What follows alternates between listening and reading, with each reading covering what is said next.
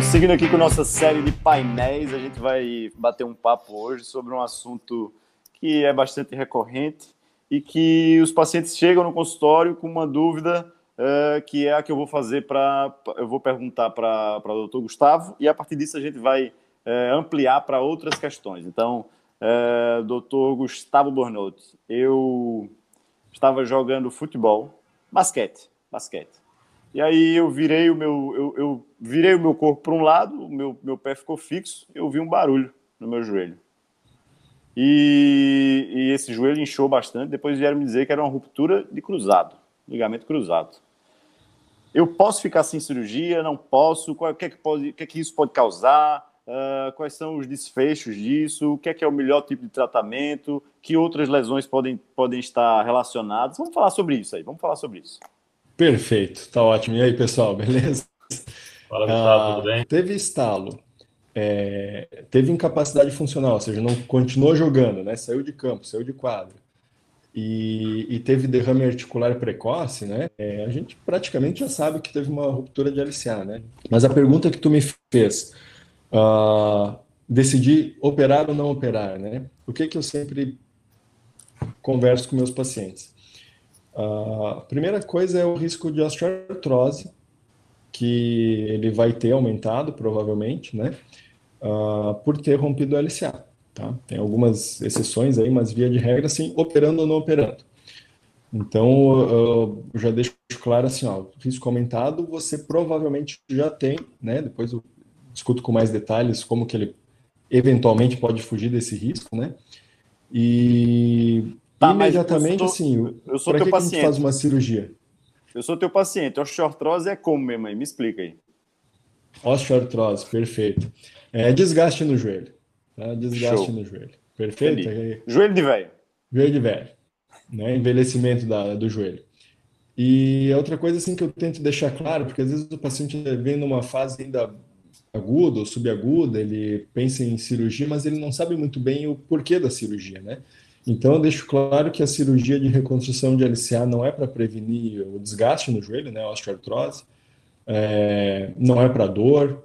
É, explico que, inclusive, depois da cirurgia, provavelmente ele vai vai estar tá bem malzinho do joelho e da musculatura e tudo, e vai ter que correr atrás disso na, na reabilitação. E de, tento deixar bem claro que o objetivo da cirurgia é corrigir instabilidade. Ou seja, se você tem instabilidade, a cirurgia, o objetivo dela é Apenas esse, corrigir instabilidade. É... E aí tem que tentar explicar as outras opções que ele tem, né? A gente tinha muito antigamente a ideia de que a maioria das pessoas uh, não conseguiria ficar com um joelho estável sem a reconstrução. Uh, e hoje a gente já tem uma ideia um pouquinho diferente sobre isso, né? Depende muito do, de como é a reabilitação, do que, que a pessoa quer fazer é, né, depois, né, vai querer continuar jogando bola, vai querer só correr e fazer musculação, né, então tento, tento pesar os prós e os contras com, com o paciente. É, é, eu gosto sempre, eu gosto sempre de fazer aquela mesma pergunta que eu fiz no outro vídeo, para que que você vai usar esse joelho? Que é exatamente isso que você falou aí, né, Gustavo? É, vai correr só, vai fazer musculação. E tem uma questão que eu quero fazer para Tiago, quero perguntar para Tiago. É, é muito comum, pelo menos no meu consultório, é muito comum eu fazer uma, uma série de perguntas que para o paciente não fazem sentido nenhum, como essas iniciais aí, mas que geralmente é de onde sai o nosso diagnóstico. É. Então, é, na medicina esportiva não adianta a gente estar tá, é, fazendo diagnóstico. Ah, ah, isso é, isso, é, isso é uma lesão muscular, isso é uma lesão de menisco. Se a gente não, se a gente não trata ou se a gente não define a causa das coisas, né? Como é que tu tem visto isso no teu consultório, Tiago, e, e, e, e, o que é que tu pode falar sobre isso? Cara, é, assim, ó, sabendo né, que o tratamento ótimo disso tudo ainda é incerto, né, e que, e que a gente não sabe, é, pelas evidências, quem se beneficia mais de qual tipo de tratamento, se cirúrgico ou se conservador, é, a gente tem que considerar um monte de coisa, né? É, primeiro de tudo, a decisão deve ser é, um consenso, né, entre o clínico assistente e o paciente. Eu costumo, como, como, você falou, essas perguntas que algumas parecem não ter sentido, né, como por exemplo, qual a profissão, né, qual, trabalha com o quê? Se o cara tem uma profissão que exige um pouco mais da, da, do sistema músculo-esquelético, de repente um policial, por exemplo? É, qual é o desejo desse, desse paciente em voltar para a sua atividade física original, né? É, tentar entender se esse cara ele tem uma tendência a, a, a aderir a um tratamento uh, de reabilitação que vai ser necessário, independente se for cirúrgico ou, ou conservador, né? É, e, e, também é, verificar se a gente tem alguma lesão associada à lesão do cruzado, né? Que também é, não é incomum, lesões de menisco, lesão do ligamento é, colateral medial, né? Que é um ligamento extraarticular, mas que faz parte do pacote muitas vezes, né? E, e, e perguntas, na verdade, tem, tem, tem muitas que a gente acabam aparecendo durante a, a, a anamnese, né? E, e, outra coisa que o Gustavo já citou ali é, é o grau de instabilidade para a função que o indivíduo vai exercer, o que ele exerce, o que ele quer continuar exercendo, né? Isso acho que é o mais, é o mais importante é, diante dos testes que a gente pode aplicar, né? Eu, eu vejo é, esses casos assim com uma, uma um, são muitos fatores envolvidos, na verdade, né? Então, assim, a gente vê que, que, que tem gente, a gente tem casos, por exemplo, eu tenho um caso de um atleta bem recente, um cara, atleta de golfe até, eu tenho muito pouco conhecimento de, de golfe, mas é, é, é, bem importante a gente saber o gesto esportivo de cada, de cada esporte, né? E o cara fez, fez o movimento do golfe, fez de uma forma errada, de forma que a, a perna esquerda, a perna da frente ficou é, apoiada e prendeu e ele, ele rompeu esse cruzado. Então, isso tem uns cinco anos, o cara não tem estabilidade, tem uma musculatura que segura, ele faz crossfit, faz a corrida dele e não sente absolutamente nada. Mas a gente tem que levar em conta que tem gente que desde o começo é instável, né? A, a, o cruzado é um, é um só para ser mais, ser mais geral, o cruzado é um, é um ligamento que liga é, o fêmur, a tíbia e impede que ela vá para frente, não é isso? Então, é, tem gente que com movimento simples já sente instabilidade, já sente um falseio, tem gente que não, né? E, além disso, dentro desse, dessa quantidade de fatores aí, a gente tem a questão que a cirurgia nem a cirurgia nunca é igual. Nunca é a mesma técnica cirúrgica, nunca é o mesmo cara com a mesma técnica, então o desfecho ele varia muito nesse sentido também, né? Deixa eu te perguntar uma coisa, Diogo. É, essa questão da instabilidade, assim, a gente vê muitas vezes que inicialmente tem uma instabilidade e que depois o paciente até consegue uh, contornar essa instabilidade com reabilitação, às vezes até com o tempo a gente vê, né, sem reabilitar. Uh, na tua experiência, assim, quanto tempo com instabilidade você fica relativamente seguro em dizer, não, ainda vamos tentar reabilitar, tentar fugir da cirurgia, se for o, o, o objetivo do, do paciente também, depois da, da consultoria de prós e contras que, que teve contigo? Assim, quanto tempo você diz, não, pô, tá tanto tempo com instabilidade, acho que não vai mais corrigir. Tu tem um, um, um corte temporal para isso?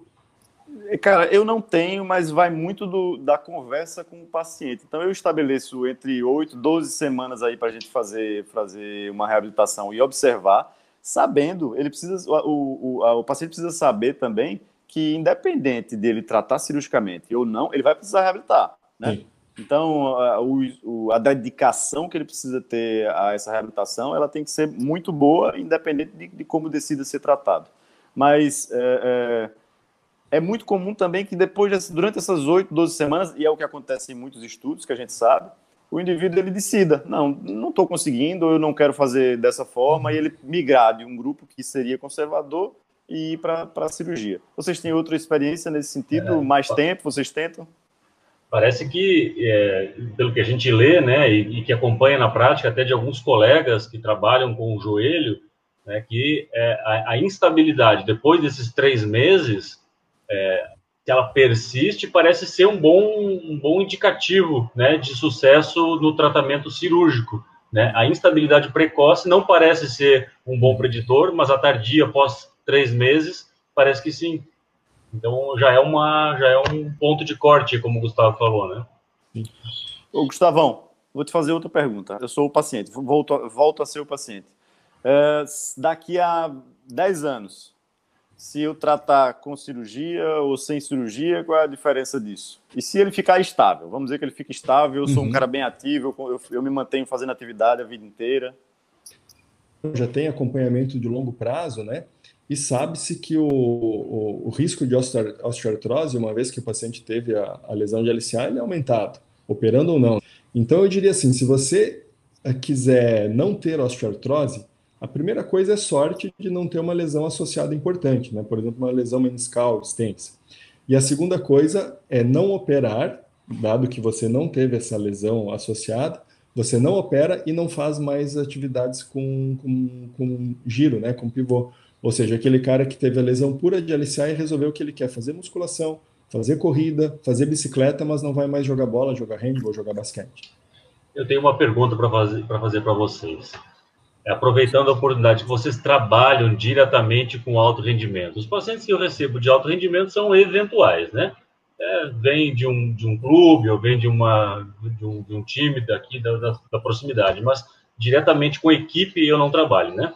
É, nos pacientes que têm lesões associadas, seja menisco, seja é, colateral medial, mas principalmente lesão de cartilagem, vocês percebem que tem é, um pior desfecho, seja cirúrgico ou clínico, por ter lesão da cartilagem, ou isso vocês nunca perceberam na prática?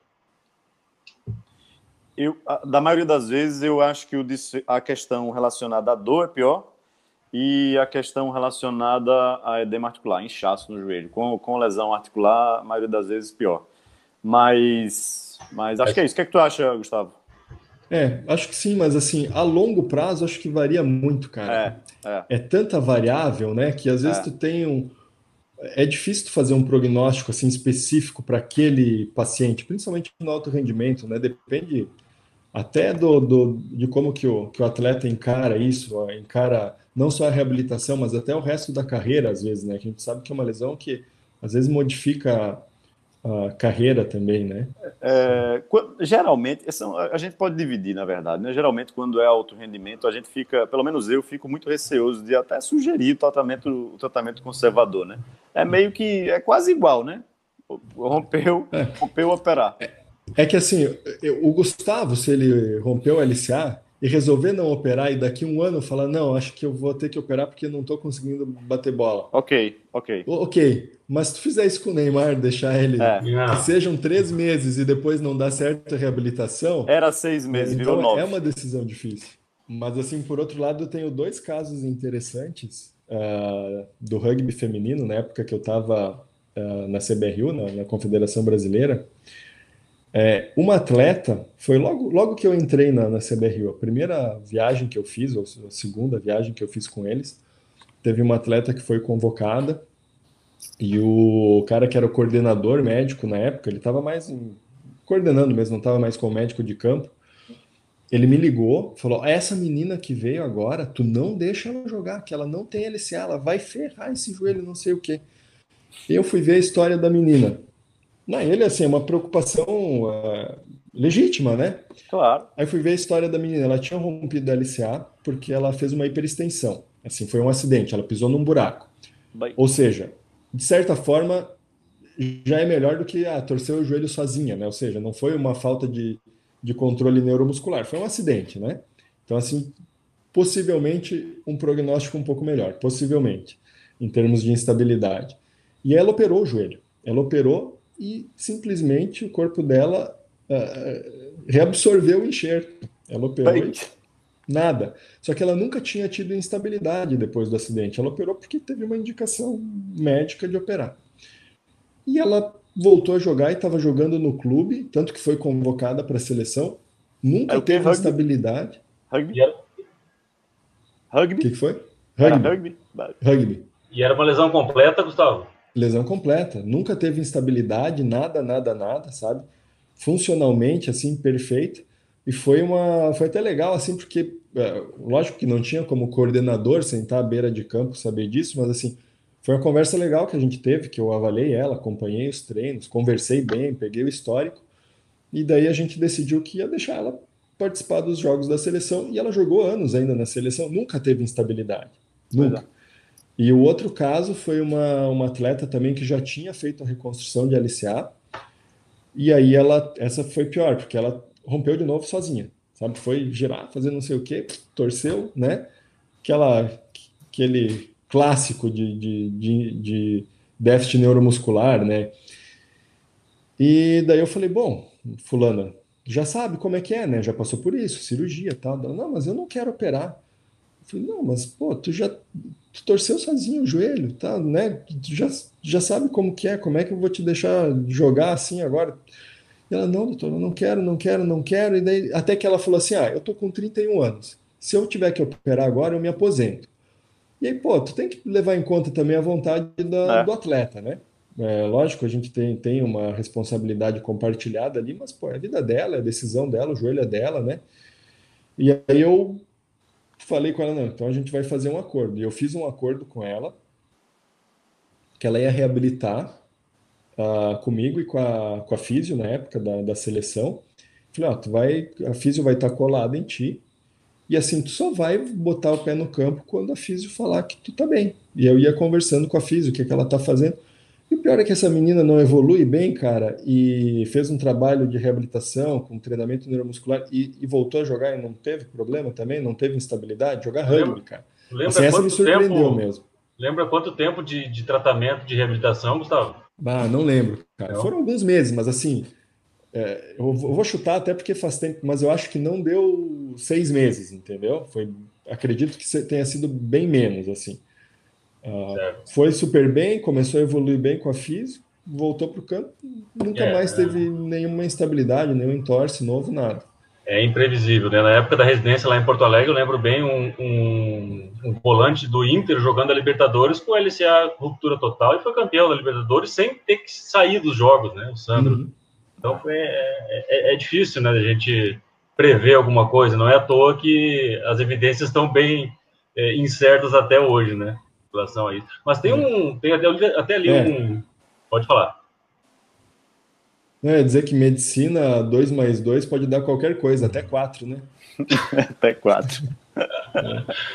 É, o que, é que vocês têm observado a respeito da prevalência desse tipo de lesão em, em, no sexo feminino e se tem lido alguma coisa a respeito de novas pesquisas e o porquê disso? Ou se é tudo mentira, tanto faz mulher como homem? O que, é que vocês pensam sobre isso? É bem, bem, mais prevalente mulheres. Né? Historicamente, é, sempre foi mais prevalente mulheres, né? A, a, a, as últimas... Quer falar alguma coisa? Eu não. Ah, ah achei que você estava simulando aí.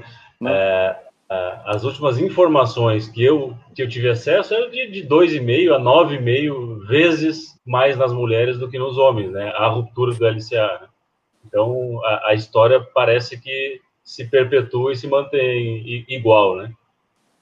Era um negócio que eu sempre me perguntava antigamente, porque a, a, quantidade é muito maior em mulheres, mas o que a gente vê na prática é o contrário, né? Pelo menos é o que eu, era o que eu vejo, é muito mais em homens. Não sei se é por, pela quantidade de atletas ser maior, maior Pro, de homens. Provavelmente é.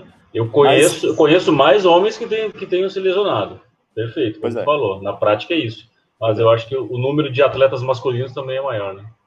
É, e tinha, na época que eu, que eu estudei isso aí, eu lembro que tinha algumas explicações fisiológicas, né? Tanto a questão hormonal da mulher, como também uma ativação neuromuscular diferente, um pouco retardada, que aí, é, compara, comparando-se ao homem, isso predispunha um pouco a esse tipo de lesão. Não sei se você já viram alguma coisa nesse sentido. É, principalmente controle de tronco, né? Mulher tem muito. É. Um controle de tronco geralmente pior, né? E aí acaba acaba que o centro de massa dela acaba dançando muito para o lado de fora, às vezes, do joelho, né? Para a lateral, e aí faz um, um, uma força muito maior ali na, na, articulação. E tem até algumas alterações, alterações não, né? Algumas características é, anatômicas do joelho também, né? Então, um slope tibial diferente, o espaço intertrocantérico também sugere, né? Então tem algumas coisinhas assim, mas não acho que é o principal toa, né? é controle de tronco mesmo, cara. Não é à toa, né? Não é à toa. É, e ultimamente eu, eu, eu, dei uma pesquisada antes e eu vi que tem, tem muitos estudos relacionados a, a crianças, a crianças. E uma lesão do LCA, ruptura do LCA em crianças e adolescentes. E eu vi um dado interessante, que cerca de 30% dos das pessoas, indivíduos com menos de 15 anos que têm lesão, é, lesão de LCA, eles não conseguem voltar ao mesmo nível.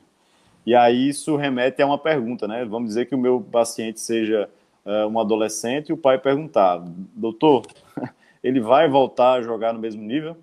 E aí a resposta, é, pra, independente da idade, é que sempre existe um risco né, de, de perda de, de performance nesse sentido. Ô, meus nobres, e, e, e vocês têm experiência em, em, em, lesões parciais?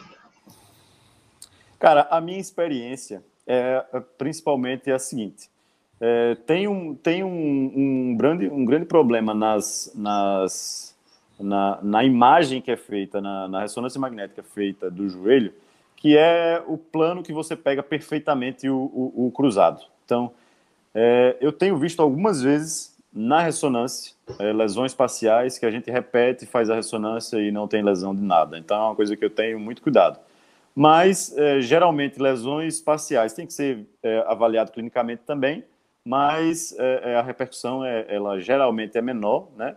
E muitas das vezes está relacionado à lesão degenerativa nos pacientes mais, mais velhos. Rapaz, lembrei de um caso aqui. O cara é atleta, mas não é de, de alto rendimento, é o primo do, da minha fisioterapeuta. Inclusive, o cara é, fez uma lesão sugestiva. Esse um ortopedista é, bem conceituado aqui, que trabalha com o joelho, examinou os testes todos positivos, a clínica para ruptura, com instabilidade, fez a ressonância e adivinha, o ligamento estava intacto pelo laudo da ressonância. E aí? E aí ele abriu e estava rompido. Ei, foi macho, né? Macho. Foi macho. Confiou, na clínica. Mas tem uma. Antes de tu falar isso, eu até ia comentar que, na verdade, eu se está escrito ruptura, ruptura parcial, não me interessa muito. Eu quero saber o que, que é, qual é a queixa do paciente e como é que a eu estou sentindo o joelho dele no exame clínico. A repercussão e, disso aí. E, e, até assim, na verdade, na verdade, se tu for, for analisar assim no, Vamos dizer, na, é, até não gosto de falar isso na ciência, né? Porque agora nessa época aí o cara fala em ciência. Mas se for ver as evidências que tem. Essa palavra tá fora de moda, né? Putz, tá, agora tá. Mas se for ver as evidências que tem, assim, na verdade o cara não precisa fazer a ressonância, né? O é. cara que tem experiência ah. né, na, na, lesão, que, pô, que trata isso cirurgicamente, tem experiência com a cirurgia também, ele, ele geralmente ele não, ele não vai deixar de fazer a ressonância, mas por uma questão, às vezes, até de, de proteção profissional, né? É. De documentação do caso, mas assim, para decidir a, a, cirurgia, na verdade, a ressonância não, não, não pode ser o, o determinante, né? né o, ah. o, fator determinante ali. É, e, e mas também para avaliar lesões associadas, né? É, tem seu, tem seu valor, né? Para confirmar não, o afastamento. É, é valiosa, é valiosa. Tenho, eu tenho uma história, um caos aqui na época que eu trabalhava no Grêmio. Um cara, o Grêmio recebe muita gente, o, a base do Grêmio recebe muita gente do interior do estado, né? E aí é, a, a, incidência de lesões no, no, Grêmio e internacional, acho que também, ela é muito maior nos treinos do que nos jogos, que é o contrário do que acontece nos outros lugares. Pela intensidade, pela garra, pela, pela aquela diferença do jogo gaúcho. E aí é, eles vinham do interior, sei lá, Erechim, Santa Maria, qualquer lugar, e eles vinham com um condicionamento físico, um preparo bem abaixo, bem abaixo.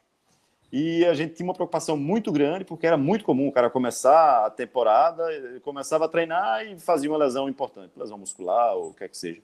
E aí teve um sujeito de 15 anos, 1,85m, um zagueiro lá, que no exame a gente olhou, o cara tinha uma frouxidão absurda no joelho, uma gaveta anterior absurda, positiva. Agora, uma frouxidão ligamentar geral. A gente dizia, bicho, esse cara não pode ter cruzado. É impossível, é impossível. E aí a gente, para se, para ter certeza disso, a gente fez, a gente fez ressonância. E tinha, era só a frouxidão do cara. É, vocês têm alguma experiência com isso de uh, em, em, admissão de, de atletas ou alguma coisa do tipo precisar de exames desse tipo ou não? Comigo, comigo nunca aconteceu, né? Não tem. Não, eu também, como eu nunca trabalhei assim em clube, né? Sei que o pessoal que trabalha em clube, até quando a gente passa na residência, passava em alguns clubes ali de São Paulo, existe, né, na avaliação médica para que, que vai dizer contrata ou não contrata, né? É isso aí. Tá, tá bom ou tá ruim? Ah, que realmente é uma avaliação que ah, ela é mais baseada também em, em uma busca ativa de algumas lesões, como tu falou, né? Por exemplo, ninguém que Pô, imagina um médico fala, pode contratar, e está contratando um cara sem cruzado e que vai entrar em campo e vai estar com estabilidade, né? Então, Delicada assim, decisão. Existe né? uma busca ativa a essas lesões e, e, inclusive, uma busca maior a documentar tudo, né? Com exames de imagem. Isso Mas aí. não é a minha realidade em, em, em configurações. Tem uma, tem uma questão cultural aqui que é extrema, é, eu acho super peculiar que o atleta do basquete, a gente recebe atletas do, do, dos Estados Unidos com frequência para jogar na NBB no, na Unifacis ali. O cara que vem dos Estados Unidos, primeiro que o voo, o voo de Miami para cá, ele encolhe os jogadores. Então, o cara diz que tem 2,5 metros, e quando chega aqui tem 1,89m e uns 20 quilos a menos. E segundo, que esses caras não têm nenhuma resposta positiva a todas as perguntas que você fizer. Já teve lesão, já teve entorse de tornozelo, nada, nada, nenhuma. Então, aqui a gente pratica isso com uma frequência enorme. Ah, suspeitei de alguma coisinha, a imagem antes de contratar, e só contrata depois. É, disso. no clube é diferente, né? Imagina, é. jogador de basquete, já teve entorse de tornozelo? Não, nunca. Não, nunca. Né? opa, opa. O basquete lá é diferente. Pessoal, é, antes de sugerir um resumo para a gente finalizar, é, queria saber que, que vocês dizem sobre o tratamento conservador com sucesso e a chance de ter que operar, mesmo tendo sucesso, numa, numa, numa, num tempo mais eh, tardio, dois, três, quatro, cinco anos? Tem um, um estudo bem legal que ele, eu, eu vejo ele até como um estudo que veio um pouco para tirar aquele, aquele negócio do não, é melhor você operar para não ter a osteoartrose no futuro, é melhor operar logo, não sei o quê, porque isso era tudo muito achismo, né? Sim. E teve, aí tem pouco estudo disso, mas na verdade a ortopedia ela falha bastante, né? Ele, é, tem as condutas cirúrgicas baseadas no Rockwood, né? Para resumir. É, e tem um estudo legal que fizeram é, com, com esportistas, né? Não eram atletas de elite, mas esportistas com ruptura é, de LCA. E aí um grupo fazia cirurgia, mais reabilitação, e o outro grupo fazia reabilitação. E acompanharam por cinco anos. Só que o grupo só reabilitação, em qualquer momento ele podia falar: opa, não, acho que não está indo bem, eu quero operar. Então, aquele número que sempre foi chutado, ah, só 10% das pessoas ficam felizes, satisfeitas e com o joelho funcionando bem sem cirurgia, tu pode jogar ele para 50%, cara, porque do grupo que era só reabilitação, 50% resolveu operar depois, né, num, num segundo tempo, e 50% não, achou que estava bem assim para ele. Tá? Isso foi um segmento de cinco anos, um segmento legal. Uh, então, assim, eu me baseio muito nesse estudo até para orientar os pacientes quando eles perguntam, tá, mas eu tenho que operar? Não sei, cara. É. Tenho que operar, talvez não eu acho que vale a pena correr o risco de, de reabilitar seis meses e dizer, não, resolvi operar. Porque se você opera agora, você não pode desoperar. Mas se você não opera agora, daqui seis meses, um ano, até dois anos, você ainda pode decidir pela cirurgia. Né? Tiagão, é, ele eu... respondeu. O cara é muito fera, velho. Ele respondeu a tua pergunta e ainda deu um resumo de tudo que a gente falou. Tá, eu, só, eu só, queria, só queria fazer um. Só queria fazer um parênteses para ver se não parou de gravar. Tá gravando ainda? Tá, tá gravando. Ah, tá. É... Você quer perguntar alguma coisa? Eu ia complementar o do Gustavo ali. Não, não, pode falar. Não. É... Ai, deu o resumo, entendi o que você quis dizer. Tá. Entendeu? É... Pois é, Gustavo, é justamente nesse estudo aí que eu estava pensando quando eu, quando eu perguntei para vocês isso, porque os próprios ortopedistas se utilizam desses argumentos para dizer: olha, daqui cinco anos você tem 50% de chance de querer operar ou de precisar operar, né? É, e parece que nesse estudo, com dois, com dois anos, aproximadamente 40% também optou por operar, né? né? Sim. Mas foi um segmento de cinco anos e no final das contas, em cinco anos, metade deles falaram: não, eu não quero operar, eu estou bem com o meu joelho. Sim. Né? Então acho que esse é o essa é a informação mais importante que eu tiro desse, desse estudo, porque ele é ímpar, né? Não tem outro estudo uh, semelhante, pelo menos não que eu conheça, assim. Todo mundo pode ter razão, né? A verdade é essa aí. É exatamente. E, e, e daria, e daria para a gente resumir que, que os, os atletas, os pacientes mais jovens, que desejem se manter nas suas atividades, seja de pivotagem, de desaceleração, de salto, etc., é, são mais é, predispostos a submeterem a cirurgia É, porém, dá para dizer que a, a, o tratamento conservador é uma boa alternativa. Daria para resumir mais ou menos assim? Uhum. É mais ou menos isso aí. É isso aí. É. Então, eu acho que minha, minha pergunta inicial está respondida, está bem respondida. A gente vem aqui muito achando que vai dar aula, mas só aprende. Aprendi pra caramba com, com vocês aí. E a discussão é sempre boa. É, acho que quem tiver alguma pergunta relacionada ou exercício aí, eu quero abrir para vocês também, ou exercício de uma forma geral, ou reabilitação de lesões, ou a questão cardiológica, pulmonar, uh, doping, o que mais? O que, que vocês querem que podem falar? Medicina do esporte. Em geral, em geral, tudo.